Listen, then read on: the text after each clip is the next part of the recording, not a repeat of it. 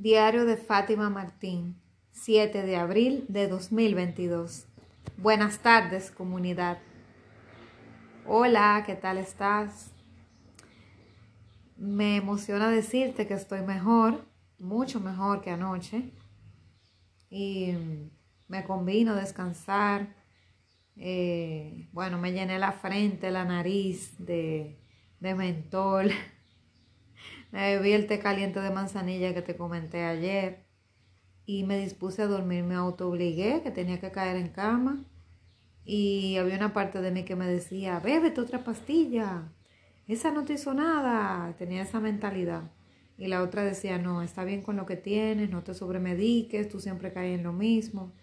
Y así se decidí llevarme de mi parte centrada, de mi parte concienzuda, de mi parte que no se desespera, de mi parte paciente, porque normalmente cuando yo estoy así, que me siento mal, empiezo a beber pastillas a lo loco porque me desespero, eh, porque imagínate tener una alergia y tener los ojos que tú te lo quieres despegar de la picazón y estar estornudando con, y la garganta hasta se te irrita, la nariz se te pela eh, y te dan como unos calores, o sea, es súper incómodo. Y sentirse tupido, que uno no puede ni respirar. Ayer yo no podía respirar por la boca. Pero me autosugestioné de que eso iba a pasar, de que iba a amanecer mejor. Eh, no me bebí otra pastilla. La única pastilla que bebí fue una para, para el dolor de cabeza, pero no bebí más antialérgicos. Porque me imaginaba lo que iba a pasar. Me iba a pasar el día con un sueño enorme y no iba a dar para nada. Entonces lo hice bien porque hoy me di cuenta que realmente no necesitaba otra pastilla. Hubiera sido sobremedicarme y, y estar el día tirada en la cama sin poder hacer mucho, sin haber podido trabajar prácticamente. Entonces hoy pude trabajar porque me bebí justo lo que me tenía que beber. Y las cosas junto a, a la cama, con dormir, con un sueño reconfortante, pues hicieron el milagro. Y estaba pensando, wow, pero ¿por qué me habrá pasado? Y pienso que quizás es porque como tengo tantas cosas, quizás estoy muy cansada. Y una parte de mí quería descansar y, y me mandó a la cama. Entonces, hoy el tema que te traigo es el siguiente. Cada día que vives, estás construyendo tu legado, aunque no lo sepas. ¿Sabías esto? Puede ser que no estés consciente, de que estás construyendo el legado que le vas a dejar a tus sobrinos, a tus hijos, a tus nietos. Independientemente de no dejarás descendencia, vas a dejar alrededor de ti gente, vas a dejar posiblemente sobrinos, si tienes hermanos, vas a dejar primos y bueno, y demás familiares, independientemente que no tuvieras. Pero la mayoría de las personas deja descendencia, entonces también hay que contar ahí, ¿verdad? Los hijos, nietos y demás generaciones. Y esto me lo dijo mi master coach, eh, Arturo Orantes, fue que nos habló de eso, de que tienen que estar conscientes del legado que están construyendo. O sea, ¿cómo quisieras que te recordaran? ¿Cómo quisieras que te recordaran tus hijos o tu pareja, eh, tus padres en caso de que, de que estuvieran vivos cuando te toque morir? La sociedad, tus vecinos, tus compañeros de trabajo, tus jefes tu entorno, cómo tú quisieras que hablaran de ti. El día, el día que haya que poner tu epitafio, poner la inscripción, ¿qué diría tu epitafio? ¿Y qué dirían las personas que irían a ese, a ese entierro? ¿Qué dirían y ese velatorio? ¿Qué dirían de ti? Entonces eso me, me profundo porque yo no me había puesto a pensar en eso. Y además, eh, a veces pensaba, bueno, ¿qué importa? Porque ya yo voy a estar muerta, no me va a importar. Pero es bueno darle mente, no tanto por lo que vayan a decir, porque al final, así mismo es, vas a estar muerto y te va a valer madre que digan. Pero el asunto no es solamente que digan de ti, es, yo lo vi más profundo, yo lo vi como de que, wow, qué cosas me faltan por hacer antes de irme de esta existencia que no he hecho y me conviene hacer para construir eso que quiero dejar, independientemente que digan lo que vayan a decir, pero qué cosas me faltan por hacer para construir ese legado. Entonces, yo me imaginaba ya lo que podían decir de mí, ay, la pobrecita, ay, tal cosa, o lo que sea. Pero no, no iba a haber mucho legado de mi, de mi parte.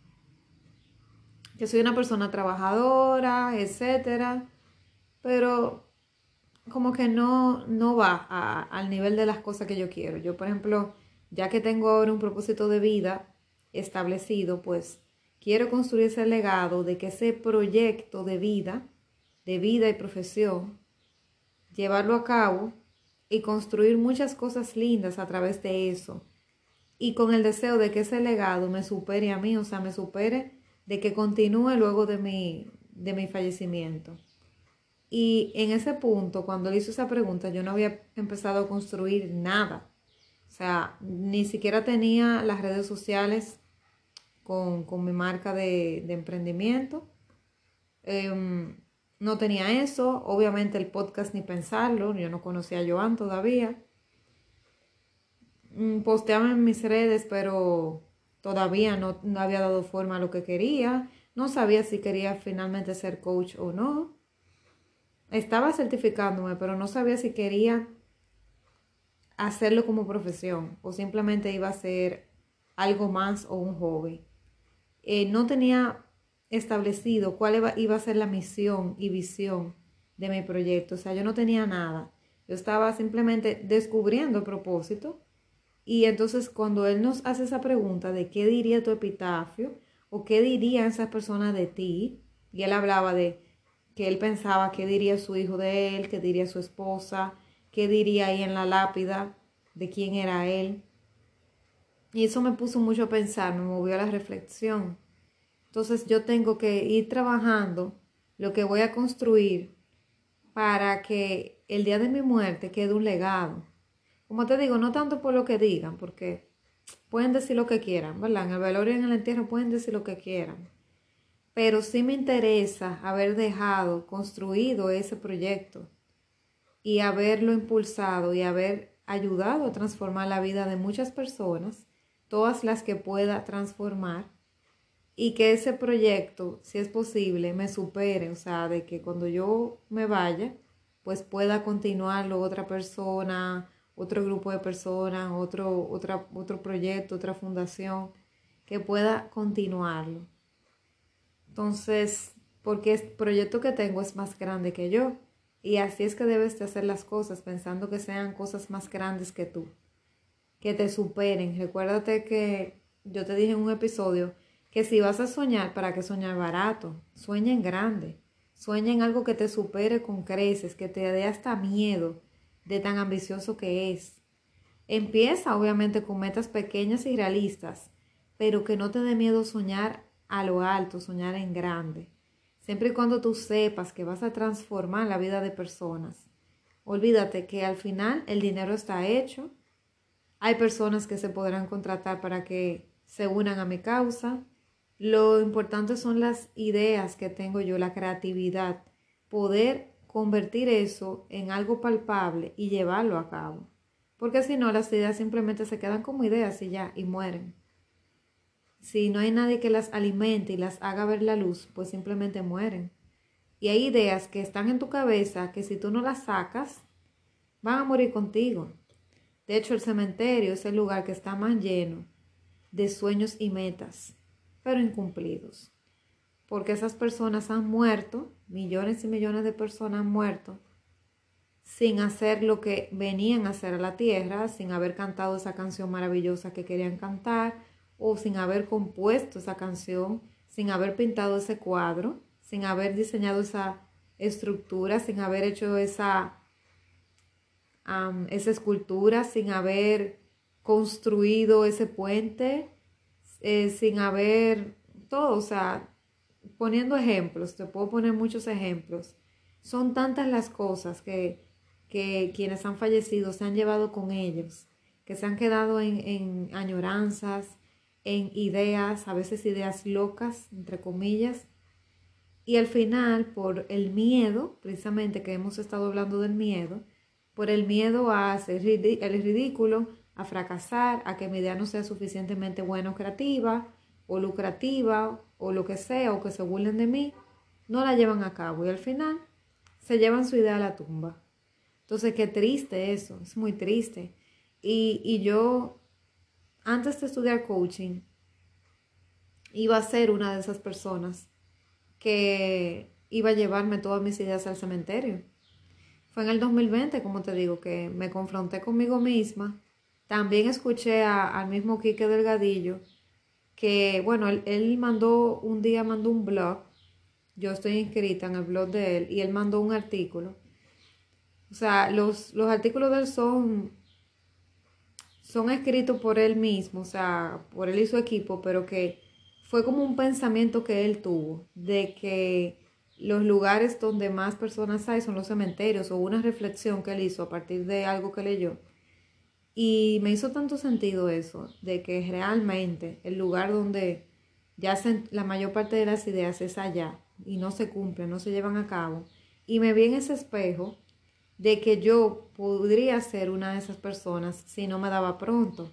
Entonces luego lo de Arturo creo que fue poco después que lo leí, o, sea, que en una de sus clases lo, lo, escuché, que él lo dijo, y como que todo me hizo sentido y conecté. Y de hecho, eh, publiqué precisamente, en esa ocasión publiqué un post hablando de eso, hice un carrusel acerca de, de, de ese lugar donde yacen todos esos, todas esas expectativas, todos esos sueños, todas esas metas que se quedan solamente en una añoranza y nunca se cumplen. Entonces, si tú estás en esa situación de que tienes cosas que quieres hacer, metas que quieres cumplir, pero que te queda solamente en el, ay, que hubiera sido, ay, y si hubiera hecho tal cosa, oh, pero si hubiera intentado tal otra cosa, si estás en ese punto, te exhorto a que levantes el culo del asiento y te pongas a trabajar porque estás aquí para accionar. Tu vida no es estar pasivo en un sofá pasando con, la, con el control remoto los canales. Tu vida es accionar. Claro, hay que tomar momentos para descansar y todo, pero viniste a, tener acción aquí, no a que otro sea el que siempre haga. Tú también vienes a construir tu legado y tú lo construyes todos los días hasta cuando no haces nada porque estamos construyendo el legado día a día sin darnos cuenta, como dice el título. Si tú no estás haciendo nada, tú estás construyendo ese mismo legado. Un legado de una persona pasiva, muchas veces vaga, inactiva. Una persona que muchas veces son conformistas. Una persona que, que le da igual, que lo único que quiere es su seguridad eh, y que con eso es suficiente. Y de ahí no pasa.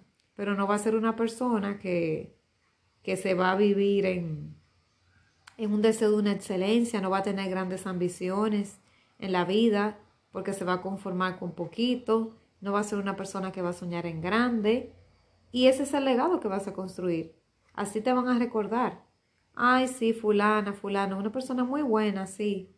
Pero wow, no tenía aspiraciones. O, o que digan tus hijos, wow, sí, sí, mi papá hubiera hecho tal y tal cosa, hubiera sido de tal forma, quizá nosotros estaríamos una mejor vida, pero él le dio miedo y se quedó simplemente siempre en lo mismo. O sea, son, son tantas cosas que pudieran decir, pero lo, lo peor no es lo que puedan decir, porque cada quien tiene su opinión. Y tú puedes hacer lo mejor que tú quieras hacer y siempre va a haber alguien que va a criticar. Lo más fuerte es que tú no hayas dejado algo, algo importante, aparte de tener hijos, que hay personas que creen que solamente con tener hijos, ya, ese fue el único, el legado que vinieron a dejar y con eso es suficiente. Pero hay muchas más cosas aparte de eso. Bueno, dice por ahí una frase que, que parte de lo que hay que hacer es leer un libro, eh, no, escribir un libro, tener un hijo, plantar un árbol, esas cosas, ¿verdad? Entonces, el hijo es una de ellas. Entonces, el árbol también es muy importante, pero que sea que tú plantes un árbol, que tú sepas que, que va que tú no te vas a sentar bajo la sombra de él, un árbol que tú sepas que va a venir en la posteridad luego de que tú no estés. Y el escribir un libro también sería un legado súper bueno. Claro, no todas las personas tienen ese arte o les interesa, pero el libro también es algo que tú dejas para la posteridad porque más personas pueden iluminarse y nutrirse con ese libro que tú vas a escribir ahí. Tú ves que no se queda solamente en leer un en tener un hijo, va mucho más allá. Entonces, mi legado, por ejemplo, incluye escribir libros y hacer ese proyecto que te estoy comentando y sé que incluye cosas que todavía yo no he soñado, que yo no me imagino que voy a hacer, pero que me va a tocar hacer. Y estoy feliz por descubrirlo cuando, cuando a medida que vayan pasando. Por ejemplo, yo nunca pensé grabar un podcast y mucho menos este que es tan personal. Pero simplemente cuando conocí a Joan, conecté con ese sueño de él y me identifiqué mucho. Dije, wow, eso es lo mío, eso es lo que yo ahora mismo necesito. Porque esto yo lo hago porque necesito darme esta terapia de constancia y también porque quiero dejar plasmada todas estas ideas que tengo en la mente de reflexiones a lo largo de mi vida que yo sé que si me siento escribirlas, puede ser que saque algo en un libro. Pero todos estos temas a lo largo de un año, yo estoy segura que si no me obligara a grabar un podcast diario de manera disciplinada, yo sé que yo no lo haría. Y lo estoy haciendo, estoy construyendo parte de mi legado. Por lo menos mientras existan las plataformas donde he colgado este podcast, sé que va a seguir. Claro, quizá en algún momento, ¿verdad? Ya no existan estas y, y se borren de la nube, pero no sé. Mientras esté ahí por lo menos. Entonces, si no, quizás, no sé, habría que ver de aquí a allá, ¿verdad? Si descargar los audios y colgarlo en otra plataforma o tenerlo en otro lugar para que queden para, para otras generaciones. El asunto es que esto es parte de mi legado. Yo estoy hablando contigo ahora y estoy grabando este podcast, pero me gustaría darme la idea de que luego de que yo no esté acá en la tierra, haya personas que me escuchen hablando normal, como estoy hablando yo ahora, no estando aquí en, este plano, pero pasando mis enseñanzas de cosas que otras personas con su experiencia me explicaron o leí en libros o escuché en charlas y que viví también en mis propias carnes. Porque la mayoría de las cosas que te cuento las viví en mis carnes y por eso puedo tener cierta, bueno, cierto, cada quien tiene su verdad, pero por lo menos cierta seguridad de ciertas cosas porque digo, wow, yo la viví. Hay personas que la pueden vivir de otra manera y decir, bueno, Fátima, lo que tú me dijiste no es cierto porque Tal experiencia me pasó y la viví de esta manera. Pero esa persona estaría en su verdad y yo estaría en la mía. Porque nadie puede decir que yo no viví lo que viví. Y tampoco puedo yo decir que la otra persona no vivió lo que vivió. Es subjetivo, ¿verdad que sí? Entonces, esto es parte de mi legado, este podcast que estoy grabando. Y, y si escribo libros, claro, y, y dando clases, esto que yo hago casi a diario dar clases, porque sé que estas personas que están tomando clase conmigo, estas generaciones eh, que están en mi generación o son de una generación anterior o de una más adelante, yo sé que va a haber conocimientos que van a quedar en ellos y quizá por una frase o algo se acuerden de mí en algún momento digan, ay, eso fue la profe Fátima que me explicó tal cosa y esa persona también replicarlo, porque parte de sus estudiantes míos ahora van a ser docentes también, una, aunque sea una pequeña parte. O no, o quizá no sea docente como profesión, pero quizás sí en algún momento tengan que ser replicadores en sus trabajos o se conviertan en una eminencia experta y le inviten a dar conferencias y charlas. Y de eso que aprendió, de lo que yo les di, ellos también lo van a pasar. Y yo lo estoy pasando porque a mí me lo pasaron. Entonces, eso es parte de mi legado todas las generaciones que estoy educando, todas las personas que pasan por mí, tratar de que salgan más nutridas, más educadas, con conceptos más claros. Eso es parte de mi legado. Y todo lo que yo pueda construir con este proyecto que estoy trabajando, todas las relaciones que pueda cultivar humanas, todo esto es parte de mi legado. Entonces tú tienes que pensar en el tuyo. Yo antes no pensaba en esto, yo decía, bueno, grabar un podcast, bueno, por hobby, no, pero eso es un legado, porque es un podcast enfocado con temas para ayudar a personas que van a servir para la posteridad, por lo menos mientras haya estas plataformas. Entonces, cada post que yo, que yo, por ejemplo, cuelgo en las redes sociales, yo sé que el post se pierde, ¿verdad? Después de cierto tiempo, pero quizá alguien vio un post que le cambió la vida.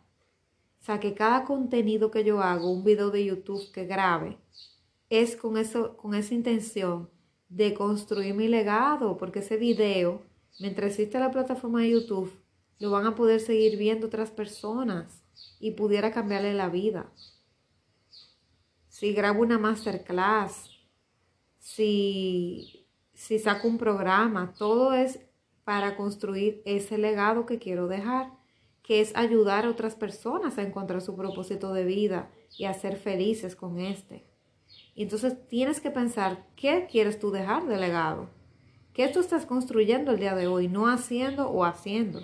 Porque como te digo, no haciendo nada y estando en tu casa pasando canales y nada más haciendo lo típico de ir a trabajar, volver a la casa, fin de semana eh, eh, de ocio y luego volver a la rutina, eso es también construir tu legado. Entonces tienes que pensar, ¿eso es lo que yo quiero? O sea, si yo tuviera que morir mañana, ¿eso es lo que yo quiero haber dejado construido o me faltan cosas por hacer? Si tú entiendes que te faltan cosas por construir, que tú quieres dejar para mejorar la vida de otras personas, o quieres dejar para que tus hijos disfruten, entonces es bueno que te lo replantees y vuelvas otra vez a hacerte la pregunta de qué estoy construyendo y si de verdad eso va con lo que yo quiero dejar. Porque estás construyendo tu legado aunque no estés haciendo prácticamente nada, aunque te pases el día en tu rutina. Entonces piensa en eso, reflexiónalo bien, contesta esas preguntas. ¿Qué diría mi epitafio si yo me, muriera mañana? ¿Y qué dirían las personas que van a mi velatorio, a mi entierro, de mí en ese momento? ¿Qué dirían de mí? Y si yo, al momento de saber que me voy, me sentiría tranquilo con lo que he construido o me sentiría muy arrepentido, amargamente arrepentido de lo que no hice. Medita sobre esto. Nos vemos mañana. Seguro que sí. Un fuerte abrazo.